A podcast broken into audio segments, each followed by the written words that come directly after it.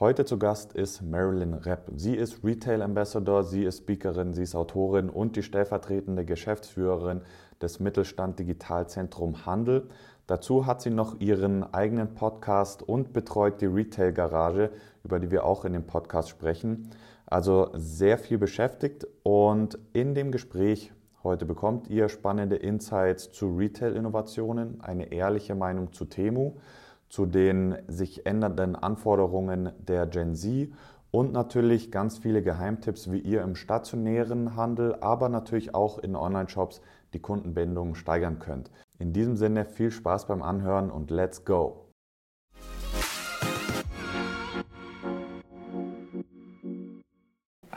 Herzlich willkommen, Marilyn. Schön, dass du hier mit in den Podcast reingekommen bist. Ähm, ich freue mich sehr, dass wir heute hier sind und ich würde zum Anfang dich einfach einmal bitten, dich kurz vorzustellen, wer du bist, was du machst ähm, und genau. Vielen lieben Dank für die Einladung, lieber Florian. Sonst bin ich ja immer auf der anderen Seite äh, quasi als Interviewerin. Ich habe ja auch einen Podcast, aber dazu gleich. Ja, Marilyn Repp, äh, ich bin seit fünf Jahren beim Handelsverband Deutschland hier in Berlin tätig und beschäftige mich da vor allen Dingen mit den Themen Innovation, Digitalisierung, Trends, Technologien im Handel. Ähm, vornehmlich stationärer mittelständischer Einzelhandel. Ja, da gibt es ja ein paar Überschneidungen zum E-Commerce. Ihr seid ja im E-Commerce unterwegs. Da bin ich nur bedingt eine Expertin, aber ich glaube, es gibt äh, ja viele Trends, die in beiden Bereichen einfach wichtig sind und ich glaube, das verschwimmt auch immer mehr. Ähm, genau, ich habe dort vor beim Handelsverband vor fünf Jahren das Mittelstand Digitalzentrum Handel mit aufgebaut. Das ist so eine Anlaufstelle für mittelständische Händler, Händlerinnen rund um Digitalisierung im Handel. Und wir sind da voll finanziert vom Bundeswirtschaftsministerium, also anbieterneutral und kostenlos haben wir da alle möglichen Angebote bei uns auf der Plattform. Genau. Und seit knapp vier Jahren habe ich, wie gesagt, meinen eigenen Podcast, der heißt Zukunft des Einkaufens. Das ist auch eine Blogging-Plattform, wo viele Autorinnen und Autoren äh, eben rund um das Thema Zukunft des Einkaufens schreiben. Auch da eher der Schwerpunkt, ähm, ja, stationärer Handel, aber auch das Innenstadtthema, ne? also sehr analog und anfassbar. Und genau, den, ich, den Podcast mache ich gemeinsam mit meinem Kollegen, dem Frank Rehme. Und ja, ich habe vor, naja, auch schon fast zwei Jahren bin ich so ein bisschen in das Rabbit Hole eingestiegen, äh, Metaverse, Web 3, Blockchain und äh, war da voll, ähm, also ich bin äh, aus der Elternzeit zurückgekommen, mein Sohn ist jetzt zweieinhalb und äh, genau, nach der Elternzeit bin ich dann da irgendwie in diese, auf dieses Metaverse-Thema gestoßen. Das war damals mhm. voll der Hype, 2022. Und genau, da habe ich mich so ein bisschen reingewühlt und mich hat es da so richtig reingezogen, ja, wie das viele, viele von euch wahrscheinlich auch kennen. Und ich war echt ganz schön von den Socken von diesem Blockchain-Thema und diesen Dezentralisierungs- und Demokratisierungsthemen. Und äh, das hat mich teilweise völlig geplättet, ja. Und ich hatte auch noch nie so, also in meinem beruflichen Leben irgendwie so eine Begeisterung gefasst für irgendwas. Und dann habe ich halt äh, versucht zu übersetzen für die Branche. Da habe ich gesucht nach guten Beispielen, ähm, habe mir halt dieses NFT-Thema angeguckt und was man halt alles damit machen kann, habe dann viele tolle Beispiele zusammen gesammelt, ähm, macht die öffentlich sichtbar. Also ich bin viel unterwegs auf Bühnen, ähm, in Panels, ähm, Webinare, aber eben auch ähm, ja, halt viele Vorträge rund um diese Innovationsthemen. Ja, genau. Und äh, da war ich 2022 echt so richtig ähm, am Zahn der Zeit, sage ich mal, und äh, habe dann so einen kleinen Hype erfahren. Also alle wollten dann irgendwie hören, was hat es jetzt mit diesem Metaverse für den Handel auf sich. Genau, und habe so ein bisschen übersetzt zu dem Zeitpunkt. Dieser Hype ist ja jetzt so ein bisschen abgeflacht, wie das immer so ist mit diesen, ne, mit hm. der Halbkurve, mit der ähm, äh, Gartner, glaube ich, war das. Und ähm, ja, jetzt haben wir ja KI, das ist auch sehr spannend. Aber ähm, ja, Blockchain finde ich nach wie vor also unfassbar cool. Ja, ja, du hast es schon, finde ich, ganz gut gesagt. Wenn man mal auf das Thema stößt, dann ähm, geht man da sehr schnell sehr tief rein und bekommt auch super viele Informationen. Ich finde auch die Web3-Bubble als solches ist sehr ähm, herzlich und willkommen. Ja. An der Stelle kurz Grüße an alle, die noch von früher dabei sind. GM. Ähm, ja, genau. Was war denn, du hast gesagt, du hast eine Zeit lang übersetzt, ähm, sag ich mal, von dieser, von dieser Bubble in, in Richtung des, ähm, der Web2-Welt. Was waren denn da so die Reaktionen, die du bekommen hast von den Leuten, mit denen du gesprochen hast? Ja, erstmal natürlich Interesse, na, weil, äh, wie gesagt, ähm, da war halt mega Hype und die wollten einfach wissen, was ist denn das, dieses Metaverse? Und die Leute dachten immer an VR-Brillen und an virtuelle Welten. Aber wenn man sich dann ein bisschen damit beschäftigt, da geht es ja eigentlich darum, dass sich die Machtverhältnisse im Internet verschieben. Und das war ja so ein bisschen äh, auch die Botschaft, mit der ich äh, versucht habe, dann hausieren zu gehen, ähm, den Leuten zu sagen, beschäftigt euch nicht mit virtuellen Welten. Das ist halt, sage ich mal, die Oberfläche dessen, was kommt, sondern beschäftigt euch mit den Auswirkungen der Blockchain, ja. Weil ich glaube halt, dass die Blockchain wirklich ein Gamechanger, wie gesagt, für die Machtverhältnisse im Internet sein kann. Ähm, weil, ne, also wir haben ja in den letzten Jahrtausenden eine Art der ähm, Datenspeicherung, nämlich eine zentralisierte Art der Datenspeicherung, ne, seien es jetzt Bibliotheken oder Banken oder sonstiges. Ne? Das haben wir dann übertragen ähm, ins äh, Internet, ne? zentrale Datenbanken und jemand sitzt da drauf, dem muss ich Vertrauen schenken, äh, damit er meine Daten verwaltet. Und äh, das machen ja die Tech-Konzerne, die monetarisieren das Ganze. Und ähm, ja, wenn wir das dann durch eine Technologie anders gestalten können, dann werden sich die Machtverhältnisse verschieben. Das bedeutet eine Demokratisierung und diese Botschaft habe ich halt gesendet. Ne? Aber das ist auch echt. Sehr gut, ja. Das ist aber echt schwer zu greifen und schwer zu verstehen. Ähm, und ich habe dann versucht, natürlich auch Use Cases zu finden und ähm, zu spreaden, zu gucken, welche guten Beispiele gibt es denn schon. Da landet man dann sehr oft im Logistikbereich.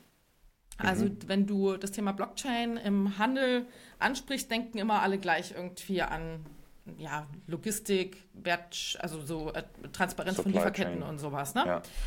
Genau, und ähm, das halte ich für, also da bin ich sehr skeptisch, weil du halt einfach dieses Problem hast, dass, dass du die echte Realität mit der digitalen schwer verbinden kannst. Also ich glaube halt, dass die Blockchain sehr gut funktioniert für digitale Güter. Ja, und ähm, da sind wir auch schon bei eurem Thema eigentlich. Am Ende des Tages bin ich, als ich äh, versucht habe, das zu übersetzen für die Zielgruppe Handel, immer wieder bei Loyalty-Programmen äh, gelandet. Und da Exakt. ist viel Musik drin, glaube ich. Genau, genau. Also vielleicht noch als Addition zu dem, was du gesagt hast. Ich glaube, dass es in der Supply Chain schon gute Anwendungsfälle gibt. Ähm, vor allem, sage ich mal, am Ende aus Kostengründen, ähm, weil wenn ich das über die, über die ganze Kette verfolgen will, ist es viel günstiger, die Blockchain zu nutzen, als ganz viele Schnittstellen zu bauen. Deswegen nutze zum Beispiel Coca-Cola in Afrika ähm, für, für deren Plastik-Nachweis, ähm, ob das alles sustainable ist. Aber ich gebe dir vollkommen recht, in Richtung Loyalty sehen wir auch da nach wie vor ein Riesenthema. Deswegen sind wir da ja auch voll investiert in den Bereich. Aber vielleicht, um jetzt so ein bisschen von der Web3-Schiene wieder hochzukommen zum normalen Handel. Ähm, du hast das Thema Metaverse angesprochen, dass das für die User Experience viel tut. Was sind denn so aus deiner Sicht die wichtigsten Faktoren, um da erfolgreich Kunden zu erreichen und zu binden? Im Metaverse meinst du? Also die, das Metaverse, Metaverse ne? und oder generell. Also ich, das wäre aus meiner Sicht jetzt ein Thema, aber vielleicht hast du noch ja. andere. Ansonsten natürlich gerne zu dem mehr. Also ich bin ja der Meinung, dass das Metaverse eine Vision ist, eine Zukunftsvision, ähm, die halt so noch nicht existiert. Es gibt ja irgendwie Vorstufen äh, dessen. Ne? Da wird ja viel drüber gesprochen, über Gaming-Plattformen, ähm, was weiß ich, Fortnite, äh, Decentraland, Roblox und so weiter. Ähm, ich glaube, die Kernbotschaft ja, äh, an die Retailer, aber auch an andere ist einfach, ähm, wir werden alle immer verspielter, wir wollen unterhalten werden, wir wollen äh, Community, wir wollen uns austauschen mit Menschen, ja, wir wollen Experiences haben, Erlebnisse, schöne und äh, vielleicht auch in Zukunft nicht mehr so viele Gegenstände kaufen, Produkte kaufen, vor allem nicht Produkte kaufen, die nach einer kurzen Zeit wieder kaputt sind, dann muss ich sie wieder neu kaufen. Also dieses Thema Wegwerfgesellschaft, glaube ich, neigt sich dem Ende zu. Und man sieht auch jetzt schon, wenn man die jungen Zielgruppen anguckt, dass die immer mehr Geld für Erlebnisse ausgeben und immer weniger für Produkte. Und dieser Trend wird sich ähm, noch verschärfen. Und ähm, deswegen glaube ich, dass halt Retailer in Zukunft vielleicht auch überlegen müssen, ob sie nicht äh, neue Geschäftsmodelle an den Start bringen, ja, äh, indem sie Menschen unterhalten, indem sie ihnen Services bieten, indem sie ihnen eine Plattform bieten, indem sie ähm, kuratierte, gute Produkte, qualitativ hochwertige Produkte anbieten. Und mhm. ähm, ja, also es kann halt das Metaverse sozusagen, ne, oder diese Vorstufen, diese Games können ein Zugang sein für Retailer, ähm, Kunden ähm, zu targeten, zu finden, zu binden, äh, in Communities einzutreten. Das ist, glaube ich, der größte Faktor. Ja, bestehende ja. Communities nicht selbst äh, aufbauen, das ist super aufwendig, sondern einfach in bestehende Communities reinzugehen. Und eine Sache, die ich noch super wichtig finde und die auch ähm, sehr viele große Unternehmen inzwischen verstanden haben, ist halt das Thema Employer Branding. Also es geht nicht nur darum, ähm, Kunden zu finden und zu binden und zu verkaufen, sondern es geht auch darum, eine attraktive Arbeitgebermarke ähm, abzubilden und sich bekannt zu machen als ähm, hipper, junger, moderner Arbeitgeber, bei dem ich gerne einsteige und eine Ausbildung anfange oder äh, arbeite. Ja, weil wenn du dir mal anguckst, gerade die ganz großen, ne, ich bin wie gesagt ähm, stationäre ID, ähm, wenn du dir die ganz großen LEH, ähm, Lebensmittelhändler anguckst, ne, die haben halt einen wahnsinnigen Bedarf an ähm, Azubis, die sie kaum noch finden, aber auch äh, mhm. Mitarbeitern auf der Fläche, Vollzeit, Teilzeit. Ähm, und die stehen halt unter einem ähm, krassen Konkurrenzkampf, also sowohl über die Branchen hinweg als auch untereinander. Ja, da musst du dich halt irgendwie attraktiv darstellen. Und das machen die halt inzwischen auch mit äh, Metaverse-Projekten, ja, also mit ähm, ja, Marketing-Maßnahmen, sage ich mal, äh, im Metaverse. Also zum Beispiel Kaufland hat ja hier Kauf Island in Animal Crossing gebaut, das ist auch schon zwei Jahre her. Ähm, ja, viele andere Beispiele gibt es auch. Nivea hat ja jetzt auch was genau, gemacht. Genau, wollte ne? ich gerade sagen. ja. ja, genau. Ja, und ähm, es geht nicht nur darum, ne, also es ist ja jetzt euer Fokus ein bisschen, ähm, aber ich glaube, viele Retailer äh, überlegen halt auch, wie sie sich ähm, als äh, starke Marke in Zukunft eben auch ähm, in Employer Branding Punkten aufstellen können. Ja, nee, ich finde das genau richtig. Ich finde, also was wir stark sehen, ist, dass je nach Phase, wo das Unternehmen steht, kann man alleine schon durch diese starke Marke ähm, die Kunden anziehen und binden und muss noch nicht mal viel in Performance Marketing investieren. Und danach ist es halt wichtig, dass ich die Kunden, die ich teuer einkaufe, sage ich mal, äh, dass ich die dann halt bei mir halte. Aber was ich sehr interessant fand, ähm, ein Punkt, den ich im Prinzip auch genauso sehe, ist dieses Thema Gamification. Ähm, jetzt hast du ja eingangs auch gesagt, du bist mehr auf den stationären Einzelhandel fokussiert. Hat das Thema denn für dich immer auch einen digitalen Aspekt dann oder kann das auch rein in der physischen Welt ablaufen? Natürlich kannst du auch tolle physische Games machen, aber ähm, ich meine, dieses Thema Gamification spricht halt vor allem jüngere Zielgruppen an und ich glaube, so würde ich das fast auch spielen, weil ähm, ja, Unternehmen wollen immer an junge Zielgruppen ran. Warum? Weil sie die länger binden können und äh, mehr verkaufen können am Ende des Tages, ja, über einen ja. längeren Zeitraum hinweg, ja. Ältere Zielgruppen haben schon alles, was sie brauchen und ähm, da ist einfach nicht mehr so viel Zeit zum Konsumieren da. ja, das ist der Grund, ja. ja. Und ähm, erstens, ähm, ne, jüngere Kunden sind die, die längeren Kunden. Äh, zweitens, ähm, junge Leute sind halt eher das Ziel auch von HR. Und ähm, ja. deswegen glaube ich, dass ähm, die meisten Gamification-Aspekte, ähm, die man so fahren sollte, ähm, ja auch einfach einen digitalen Aspekt haben. Also du kannst natürlich auf der stationären Ladenfläche auch einiges mit äh, Gamification machen. Wie gesagt, ich ähm, habe ja auch immer die digitale Brille auf. Ähm, wir haben zum Beispiel bei uns in der Retail Garage, ne, das ist ja unser Showroom für digitale Technologien hier äh, für den Handel am Potsdamer Platz. Äh, herzliche Einladung an alle. Ja. Wir haben da ähm, einen tollen Showroom aufgebaut mit 300 Quadratmetern. Äh, viele Technologien, die wir wirklich ausgewählt haben als zukunftsträchtig. Also da kommt nicht irgendwas rein. Ähm, wir sind da, äh, wie gesagt, am Potsdamer Platz, ist aber auch Workshopraum, Eventraum. Und äh, dort haben wir zum Beispiel ein 1, 2 oder 3 ähm, Game, wo man, also ich weiß nicht, ob du das noch kennst von früher cool. aus dem Fernsehen. Ja, ne? ja, klar. 1, 2 oder 3 und dann genau. äh, ne, wird dir eine Frage gestellt und dann stehst. genau, siehst du, wenn das Licht angeht. So, also genau. so ein genau. Ding haben wir bei uns. Das ist natürlich dann auch immer mit Sensorik an der Decke. Man muss ja gucken, wo derjenige steht und so. Und dann wird eben ausgespielt, dann wird eine Frage gestellt, dann wird ausgespielt, stehst du richtig, dann kannst du natürlich, wenn du jetzt wirklich ein ähm, Lebensmittler oder irgendwie ein Retailer bist, kannst du natürlich da Rabattcodes oder sonstige irgendwie Aufforderungen machen. Ne? Ähm, das kannst du machen. Ähm, ja, Gamification natürlich, also im Loyalty-Bereich äh, schon total lange äh, unterwegs. Wer halt auch voll in dieses Gamification-Thema reingeht, sind ähm, diese ganzen großen asiatischen Plattformen, die uns jetzt ja, hier auch ja, beschäftigen. Ja, genau. Ey, ich habe mir diese Temu-App äh, letztes Jahr mal runtergeladen. Genau. Und äh, die, das sieht ja aus wie also wie diese Automaten da, ne? wie diese Spielautomaten. Ja, genau. Also das ist ja voll in dieses Thema ähm, Belohnung, ne? ähm, Hormonausschüttung durch irgendwelche blinkenden Lichtlein und jetzt noch ein Rabatt und noch ein Code und drehen noch mal am Glücksrad. Das Glücksrad kommt die ganze Zeit hoch.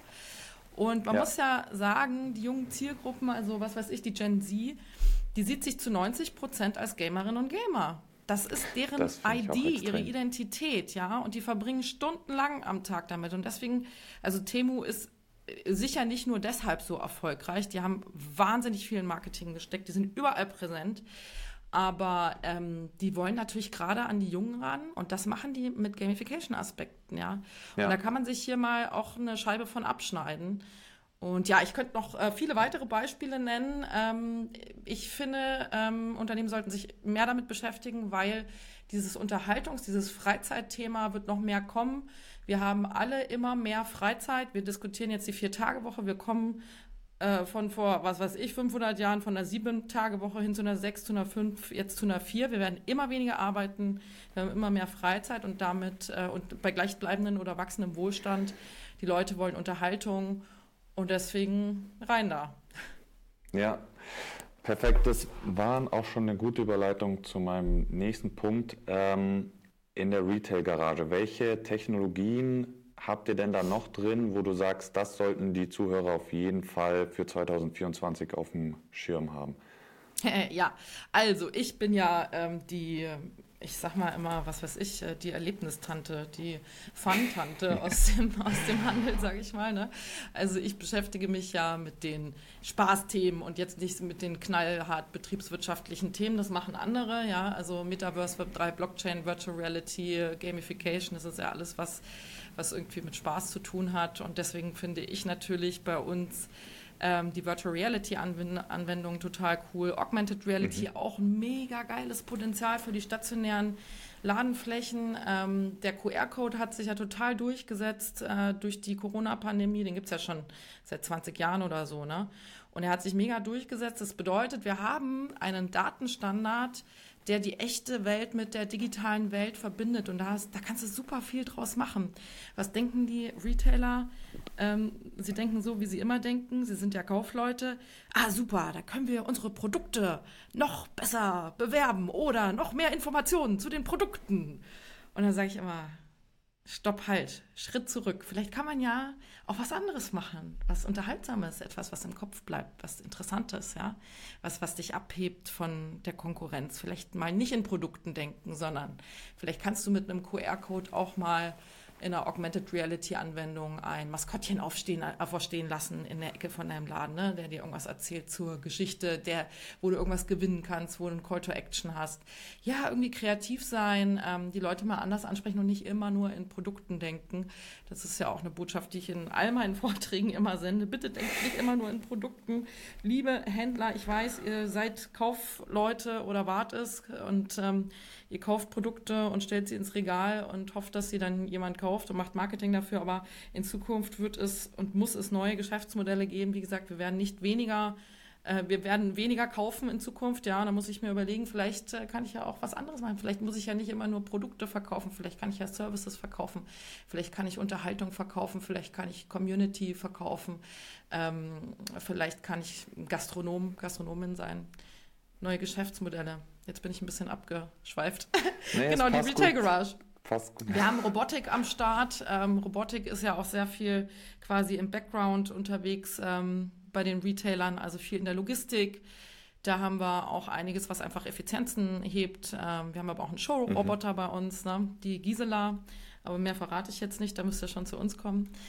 Ähm, genau, also Virtual Reality, Augmented Reality, Robotik, ähm, was haben wir noch? KI natürlich, ne? eine KI-Kasse, die dein Alter schätzt. Ähm, also das kennst du ja vielleicht auch aus dem Self-Checkout-Prozess. Okay. ja, ist immer so ein bisschen der Burner. Ne? Jeder muss dann sein Alter da checken lassen ja. von der KI. Also du hältst dann dein Gesicht da in die Kamera und die schätzt dann, wie alt du bist. Also da geht es um das Thema ähm, Abbruch an der, ähm, an der Kasse durch Alkoholkauf. Ja? Und normalerweise mhm. muss ja dann ein Mitarbeiter gerufen werden, der ähm, die also das Alter checkt. Ne? Ähm, aber ja, also das ist ein Forschungsprojekt. Ne? Das ist halt rechtlich auch schwierig dann auf der Fläche. Aber ja, wir zeigen ja, halt, ja. was geht, welche Probleme bestehen und äh, versuchen Lösungen zu geben. Sehr gut. Sehr viel ist halt Software. Okay. Ne? Das ist immer sehr schwierig in einem Showroom zu zeigen. Also Digitalisierung ist halt zu einem sehr großen Teil Software.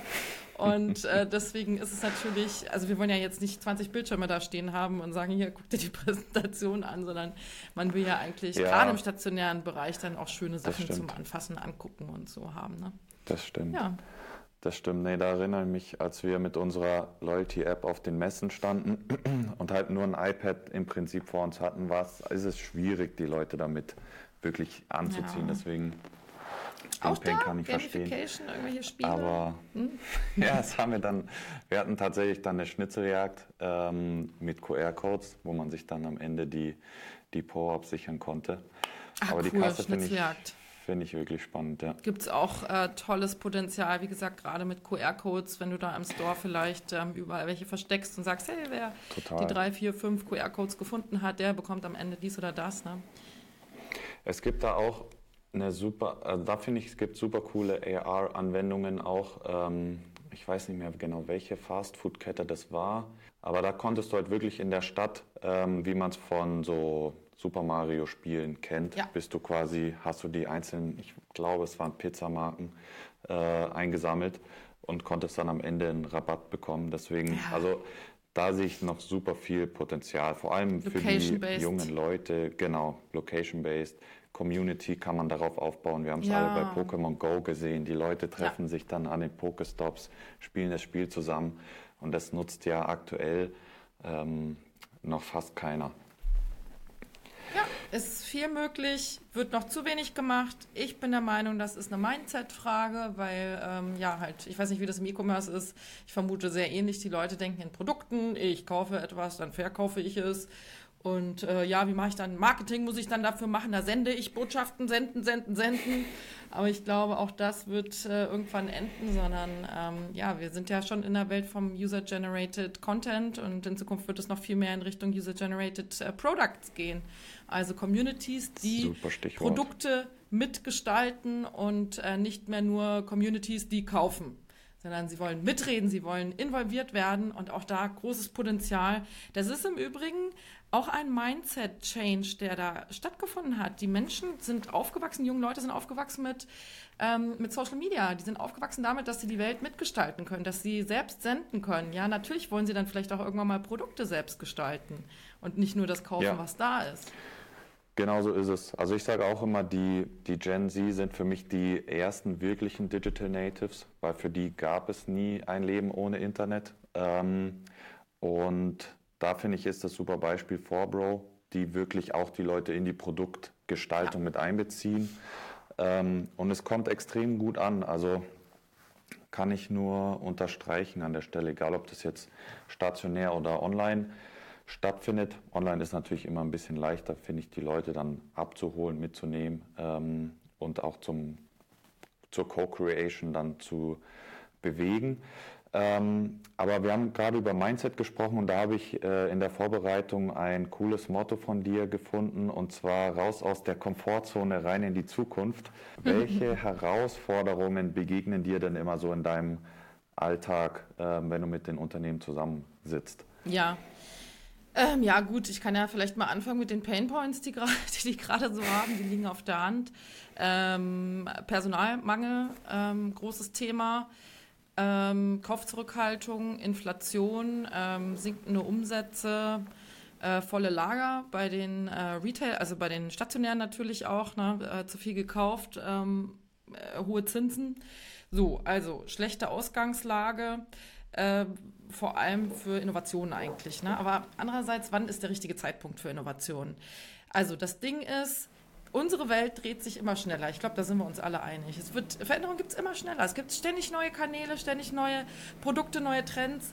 Wie kannst du denn darauf noch angemessen reagieren? Es gibt doch gar kein richtig oder falsch mehr, sondern du kannst doch nur ausprobieren und testen und äh, schnell sein. Und äh, das wird nur funktionieren, wenn du Ja sagst, wenn du ein offenes Mindset hast und gegenüber den Aus Her Herausforderungen unserer Zeit Ja sagst und sagst, KI-Tools, na klar, testen wir, probieren wir aus. Und ganz ehrlich, wenn irgendwas nicht so gut läuft, whatever, ähm, dann ist es kein Misserfolg, dann ist es ein Learning und nur so ich bin überzeugt davon, nur so wird man weiter erfolgreich sein mit Ausprobieren und Testen. Und ich nenne das institutionalisiertes ähm, Testen, also wirklich das zur ähm, Unternehmensidentität machen, zur Unternehmenskultur, dieses Testen, ja. Und äh, wie gesagt, wenn Dinge nicht funktionieren, also da auch wirklich die Mitarbeiterschaft für sensibilisieren äh, also ich habe zum Beispiel letztens mit einem total umtriebigen äh, Spielwarenhändler gesprochen, der eben auch KI-Tools jetzt zunehmend nutzt.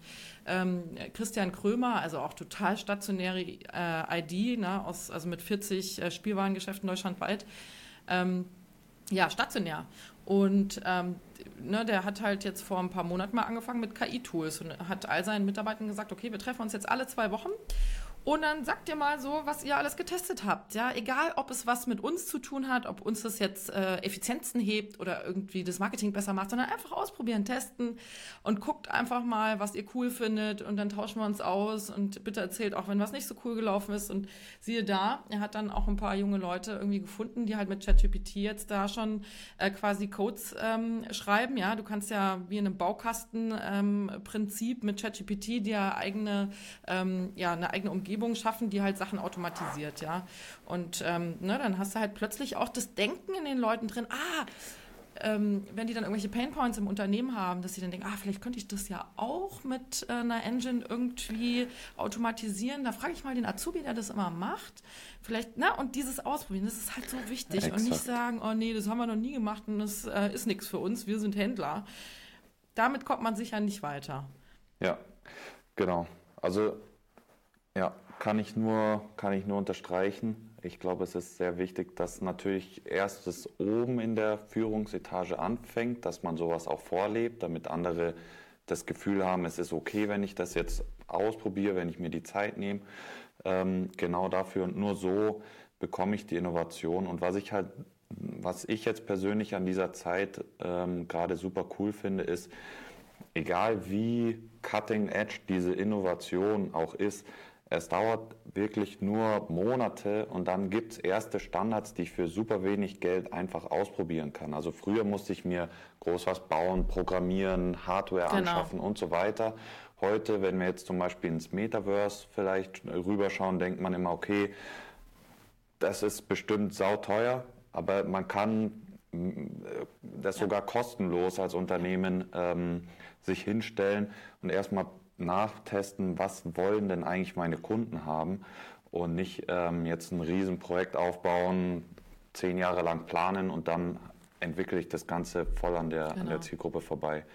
Also da hat sich viel getan. Ich finde auch zu dem, was du gesagt hast, wenn man, es gibt nicht mehr richtig oder falsch, finde ich auch, trifft 100% zu. Und ich meine, der einzige Vorteil an dem, dass sich alles so schnell weiterdreht, ist ja auch, wenn ich mal nicht perfekt treffe, dann weiß es in einem Monat keiner mehr und dann kann ich wieder was an, kann ich nachjustieren und, und mach's dann das nächste Mal besser. Genau. Deswegen, ich finde, ausprobieren ist, ist wirklich extrem wichtig. Jetzt haben wir relativ viel theoretisch darüber gesprochen, ähm, was ich auch sehr gut finde. Ich denke, man kann davon einiges mitnehmen.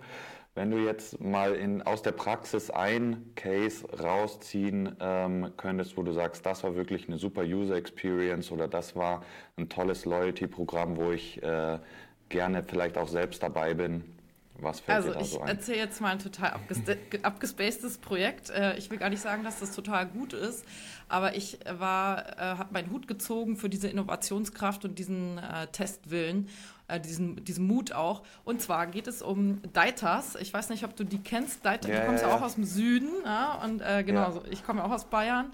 Ähm, da kennt man das nicht so sehr, aber in Westdeutschland, äh, Deitas ist ein Karnevalshändler äh, mit ähm, 30 Stores, stationäre ID, mega stationär Familienunternehmen äh, was weiß ich, seit vielen Jahrzehnten am Markt und äh, die haben natürlich auch einen Online-Shop schon seit vielen Jahren. Und die haben dann im Zuge einer Digitalstrategie ähm, zu Corona, ne, Läden dicht und so weiter, haben sich gedacht, wir gucken uns jetzt mal die Zukunftsthemen an, jetzt haben wir Zeit dazu, wie können wir das Digitale aufstellen und haben ein NFT-Loyalty-Programm auf den Weg gebracht. Ich weiß nicht, hattet ihr das schon mal im Podcast? Nicht, dass ich mich jetzt nee, hier nee, nee. doppel. okay. Also ich kenne es genau. aber die Hörer noch nicht, deswegen passt Genau, also das ist natürlich äh, voll mein Thema. Das ist ein stationärer ne? und äh, wie gesagt 700 Mitarbeiter, also schon auch noch ein Mittelständler, 30 Stores. Ähm, genau, und die haben dann den Dressed Ape Costume Club ins Leben gerufen. Zu dem Zeitpunkt waren halt die Affen da noch total ähm, NFT-mäßig gehypt und so. Äh, das ist ja dann alles total abgestürzt. Ähm, na, jedenfalls haben die sich daran angelehnt ne, und haben da eine Kooperation mit äh, so, so Ape-Holdern gemacht ne, und haben dann, ähm, ich glaube, über 2000 ähm, NFTs rausgebracht, also Bilder ähm, verkleidete, also diese einzelnen äh, Affen wurden dann verkleidet, ja, in verschiedenen Formen. Ne? Und äh, 2000 unterschiedliche NFTs konnte man sich dann eben kaufen und da haben die eine eigene Community aufgebaut, eine ähm, Karnevals irgendwie, was weiß ich, Faschings-Enthusiasten ähm, Community und die war halt auf Discord unterwegs, ne? Und ähm, die Corinna Dahlhaus, die das ins Leben gerufen hat, also die Marketingfrau äh, von dem Laden, die hat sich das auch äh, alles ausgedacht, die kam aus der Bubble so und ähm, die hat es halt äh, da ins Leben gerufen und es war auch super erfolgreich am Anfang. Ne? Also erstens, du hast halt diese krasse Community aufgebaut, die so unglaublich aktiv war. Sowas kennt man ja gar nicht. Ne? Gerade wenn du stationärer bist, Feedback von der, von, den, von der Kundschaft zu bekommen, das ist ja also nahezu unmöglich. Ja? Die Leute haben überhaupt keinen Bock, irgendwie Feedback zu geben zu Sortimentsfragen oder zu einem anderen. Und plötzlich hast du eine Community, die von sich aus bei Discord auf das Unternehmen zugeht und sagt, ja, ähm, das und das ist doch mega geil, wollt ihr das nicht mit reinnehmen? Das und das ist jetzt voll der Trend, wir brauchen das und das im Sortiment und warum habt ihr, haben wir eigentlich keinen Store in den äh, neuen Bundesländern und so, bräuchten, brauchen wir unbedingt. Dann wird eine Umfrage gestartet von den Leuten selbst, auch hier, Community wieder mega geil. Also halt äh, wirklich eine super aktive, super ähm, ja, engagierte Community, die sich da aufgebaut hat, ne, rund um die Marke. Also das ist eigentlich ähm, ein Traum ne, für einen stationären ja. Händler, sowas hinzukriegen. Ne? So eine junge, aktive Community. Also da war ich echt von den Socken. Ähm, aber da brauchst du halt auch immer treibende Personen im Unternehmen. Das hat halt die Corinna damals vorangetrieben. Die hat äh, leider gewechselt, ähm, hat äh, ja ähm, ne, du musst halt gucken, dass du die Leute hältst, dann so gute kreative Leute, die ein gutes Netzwerk haben. Wenn du sie nicht gut behandelst, dann gehen sie weiter. Sie ist jetzt bei Buffalo und ähm, genau, also jedenfalls da war ich voll von den Socken. Das, äh, das Projekt habe ich damals auch äh, ziemlich vielen gezeigt, weil es halt einfach ein stationärer Händler ist, der total ähm, mutig war und mal was ausprobiert hat und ein Innovationsprojekt gewagt hat. Ne? Und ähm, natürlich musst du das ähm, weiter bespielen. Ne? Du brauchst eine Roadmap, was machst du mit den Leuten, mit den NFT-Holdern, wie kannst du die einfach an der, bei Stange, bei Laune halten. Und ähm, ich glaube, das ist ziemlich eingeschlafen, dadurch, dass dann die Corinna dort eben gegangen ist. Genau. Ja, ja, das ist auch eine wichtige Botschaft. Die guten Leute oder irgendwie ja, Personal finden und binden, großes Thema. Ja. Ja, ja ich finde es generell, hat man leider bei ein paar Projekten gesehen, dass dann die Unternehmen das Potenzial, glaube ich, nicht so richtig erkannt haben, was noch in der Community drinsteckt. Man hat dann die NFTs verteilt oder man hat die in das Programm reingeholt und danach nicht mehr so richtig viel damit gemacht, obwohl man genau solche ähm, Umfragen starten kann. Man kann User-Generated Content erzeugen und so weiter. Und dass das am Ende auch monetär sich positiv auswirkt, ich glaube, da fehlt noch so ein bisschen die Awareness von dem, was so eine Community wirklich bringen kann. Ja, du brauchst halt Leute, die in Communities denken und nicht in Produkten. Da sind wir wieder genau. beim Punkt. ja, ja, genau. Ähm, was ich noch hier bei mir auf dem Zettel habe, was bestimmt für viele auch super interessant sein könnte, ist, wenn du ein paar Quick Wins an die Hörer weitergeben könntest, was hättest du denn da, um jetzt genau solche Experience zu schaffen oder, oder Kundenbindung zu betreiben? da bin ich eigentlich äh, wieder bei dem Thema Ausprobieren und Testen. Ähm, genau, das hatte ich ja vorhin irgendwie lang und breit äh, beschrieben. Das hat mit allen möglichen Technologien einfach zu tun. Ne? Ich bin der Meinung, ähm, du kommst nicht weiter, wenn du nicht Sachen wirklich ausprobiert hast. Ich glaube, das haben wir auch schon im Gespräch vor einer Woche oder so, als wir das erste Mal gesprochen haben, ähm, auf der Uhr gehabt. Ich glaube, dass wir in Zukunft neue Loyalty-Konzepte haben werden, ähm, die komplett anders aussehen als das, was wir jetzt gerade haben. Im Moment ähm, sind wir ja in Silos unterwegs, was Kundenbindung angeht. Silos, die ähm, drinnen dann Daten haben und die können aber nicht zwischen den Silos wechseln und äh, miteinander kommunizieren. Das ist nutzerunfreundlich weil äh, wer hat schon Bock, irgendwie bei 1000 ähm, Kundenbindungstools am Start zu sein, ganz viele Apps sich runterzuladen und dann kannst du aber keine Punkte untereinander verschieben, sondern dann musst du immer nur da kaufen und super unangenehm und ähm, einfach nicht nutzerfreundlich, ja. Und wir haben halt mit NFT oder mit der Blockchain, äh, mit der Wallet einen Datenstandard geschaffen, der es ermöglicht, ähm, dass diese Silos aufgebrochen werden, ja. Und das ist super nutzerfreundlich. Das ist aber nicht nur nutzerfreundlich, sondern das ist auch, ähm, was Wissen über den Kunden angeht, total praktisch. Also auch händlerfreundlich sozusagen oder unternehmensfreundlich, weil du kannst ja in die Wallet reingucken und schauen, was ist denn das für ein Typ, ja? Was kann ich dem denn für Angebote machen? Muss ich den überhaupt targeten oder ist es gar niemand für mich, ja?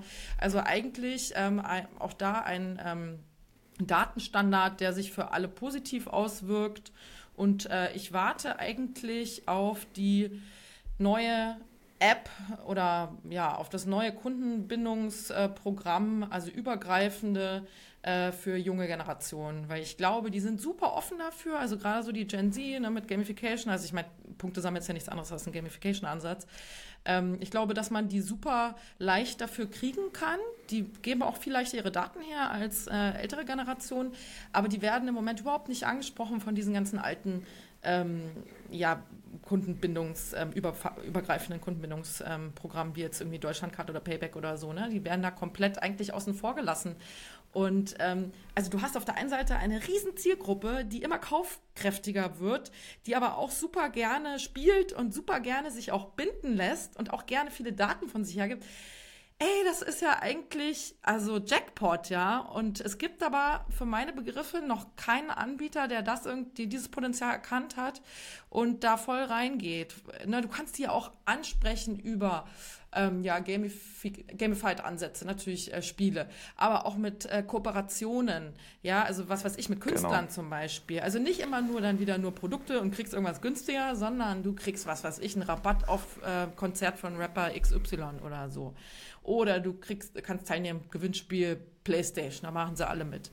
Ähm, also da ist ein Riesenpotenzial, diese jungen Zielgruppen und die kannst du natürlich dann in, in so einer silofreien Welt äh, viel besser ansprechen über NFTs und ähm, ja, ich glaube, da muss man aber das Wort NFT weglassen, weil äh, das ähm, schreckt dann viele wieder ab, also die ganz Jungen glaube ich nicht. Aber halt die Händler und die Unternehmen, ne, die sind dann immer, oh Gott, oh Gott, Blockchain, Hilfe, ja. Bitcoin. ja.